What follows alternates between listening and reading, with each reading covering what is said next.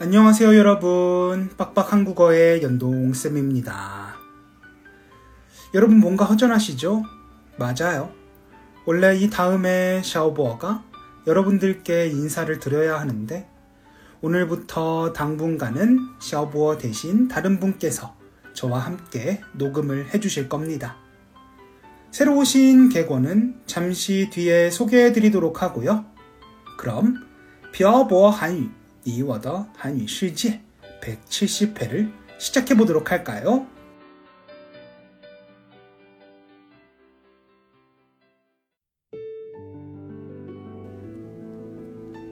跟朴博学韩语，请在淘宝搜索店铺“朴博韩语”查看课程详情。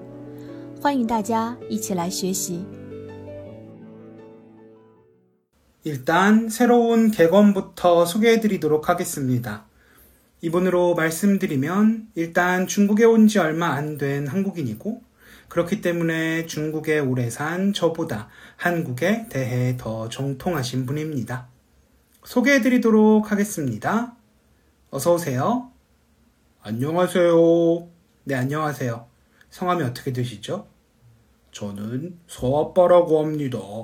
서아빠요? 성함이 참 특이하시네요. 본명이신가요? 본명은 아니고요. 여기에서 녹음을 하기 위해 예명을 하나 만들어 봤습니다. 그러시군요. 간략하게 자기소개 가능하실까요? 네. 안녕하세요, 여러분. 만나서 반갑습니다. 저는 중국에 온 지 일주일 된 서울 남자 서아빠라고 합니다. 직업은 딱히 없고요. 지금은 육아에 열중하고 있습니다. 끝이에요? 네. 더 얘기해야 하나요? 꼭 그런 건 아니지만 생각보다 자기소개가 짧아서요. 나이나 이런 것도 얘기해야 하나요? 간혹 여성의 나이를 물어보면 신뢰가 되긴 하지만 서아빠님은 남성이시잖아요. 이런 거 다 편견입니다. 남자도 나이를 얘기하기 싫을 때가 있는 법이에요. 네, 네, 알겠습니다. 서아빠님의 예명에 대해 궁금한 게 있는데, 예명이 왜 서아빠신가요? 지지난달에 태어난 저희 딸 이름이 서아거든요. 그래서 서아빠라고 예명을 지었습니다. 음, 그러시군요. 알겠습니다. 그리고 나이 말씀하셨는데, 저 연동생과 동갑입니다. 그렇군요. 아마 청취자 여러분들은 서아빠님 나이 궁금해하지 않으실 것 같지만, 네, 뭐 하여튼. 근데 오늘 무슨 내용에 대해 이야기를 나누는 건가요? 중국에 온 지 얼마 안 되셨으니 한국 사회에 대해 저보다 더 잘 알고 계실 거라고 생각해요. 아무래도 그렇지 않을까요? 그럼 제가 중국에 온 10여 년의 세월 동안 가장 많이 들었던 말이 있거든요. 그거에 대해서 이야기를 해보면 좋을 것 같습니다. 뭔가요? 한국의 남성주의, 가부장적인 사회에 대한 이야기를 해보는 게 어떨까요? 그, 그, 그러죠. 제가 중국에 와서 가장 많이 들은 얘기가 방금 제가 말씀드린 한국은 가부장적이다는 말이에요. 왜냐하면 사람들이 예전에 봤던 한국 드라마에선 남녀 차별의 전형적인 모습을 볼 수 있었거든요. 예를 들면 저희가 어릴 때 유행했던 대추나무 사랑 걸렸네, 전원일기 등의 가족 드라마를 보면 여성들은 집에서 집안일만 하고 가정에서 여성은 남성의 말에 가정의 중대한 일들을 결정하는 등의 피동적인 모습을 보이며 가부장적인 분위기에 가정을 보여주거든요. 근데 실제로 예전엔 그랬었잖아요. 그랬었나요? 전 잘 모르겠는데. 뻥치지 마시고요. 저랑 동갑인데 모를 리가 없잖아요. 음, 제 생각엔 이런 사회적 풍토가 남녀 차별이라는 더 나쁜 결과를 낳았어요. 음, 남녀 차별하니까 갑자기 생각이 났는데, 어릴 적 명절에 조상님들께 제사를 지낼 때 여자 형제들은 절을 하지 못하게 했던 것 같긴 하네요. 맞아요. 가정에서도 그런 차별이 있는데 사회에 나오면 더 그랬겠죠? 네. 예전에 들었던 건데 회사에서 여성들이 임신을 하고 출산을 하면 커리어를 지속하지 못한다고 하던데 요즘도 그래요? 뭐 저도 다 아는 건 아니지만 출산 후에 육아를 하며 커리어를 다시 시작하긴 어렵긴 한 것 같아요. 저희 어머니께서 저 낳은 후에 다니던 직장에서 퇴직하셨다는 소리를 들었던 적이 있어요. 그게 벌써 거의 40년이 돼가는 일인데, 아직도 그렇군요. 예전엔 육아휴직 이런 게 거의 없었잖아요.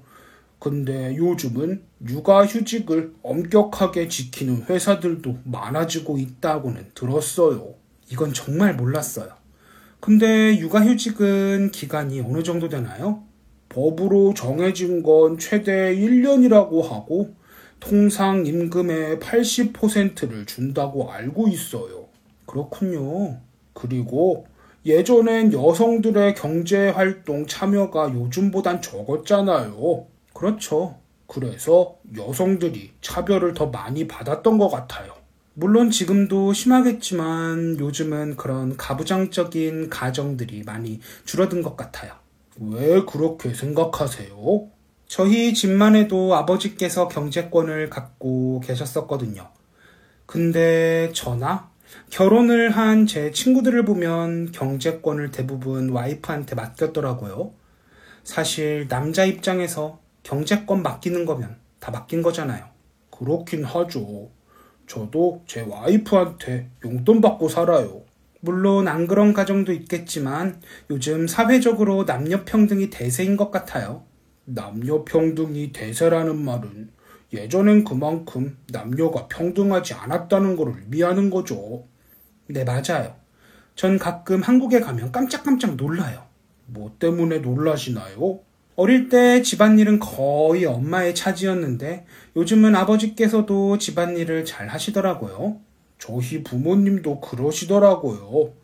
아버지께서 몇 년 전에 퇴직하셨는데 퇴직하시고 난 뒤에 아주 온순해지셨어요.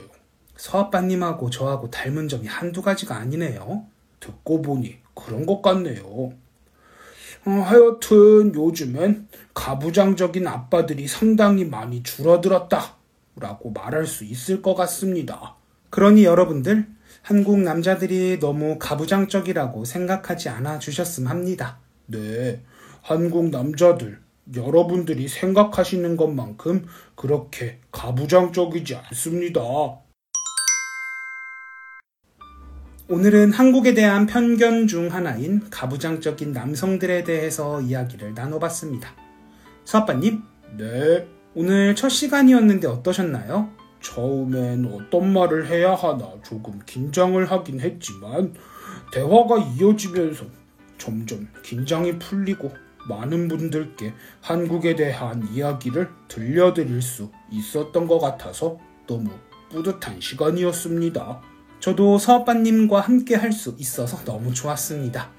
다음에도 나와 주실 거죠? 네, 당연하죠. 근데 부탁이 하나 있어요.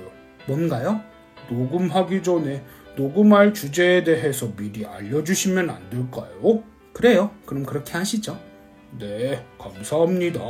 그럼 오늘 내용은 여기까지 해볼까요? 네, 그러시죠. 서아빠님 수고 많으셨습니다. 네, 연동쌤도 수고 많으셨습니다. 오늘은 한국 남자들이 정말 가부장적인가에 대해 간략히 알아봤습니다. 아까도 말씀드렸던 것처럼 제가 막 중국에 왔을 때 가장 많이 들었던 소리가 한국 남자들은 정말 그렇게 가부장적이냐는 말이었습니다. 물론 모든 사람들이 가부장적이지 않다는 것도 아니고 모든 사람들이 가부장적이라는 말도 아닙니다. 하지만 예전보다는 좀 더 가부장적인 사회의 분위기가 좀 더 덜 가부장적인 사회로 변했다는 건 정확히 말씀드릴 수 있을 것 같네요. 자, 다음 시간부터 사업바님이 참여해주시는 그날까지는 여러분들이 잘 모르시는 한국에 대한 이야기를 나눠보겠습니다. 오늘 내용은 여기까지 할게요.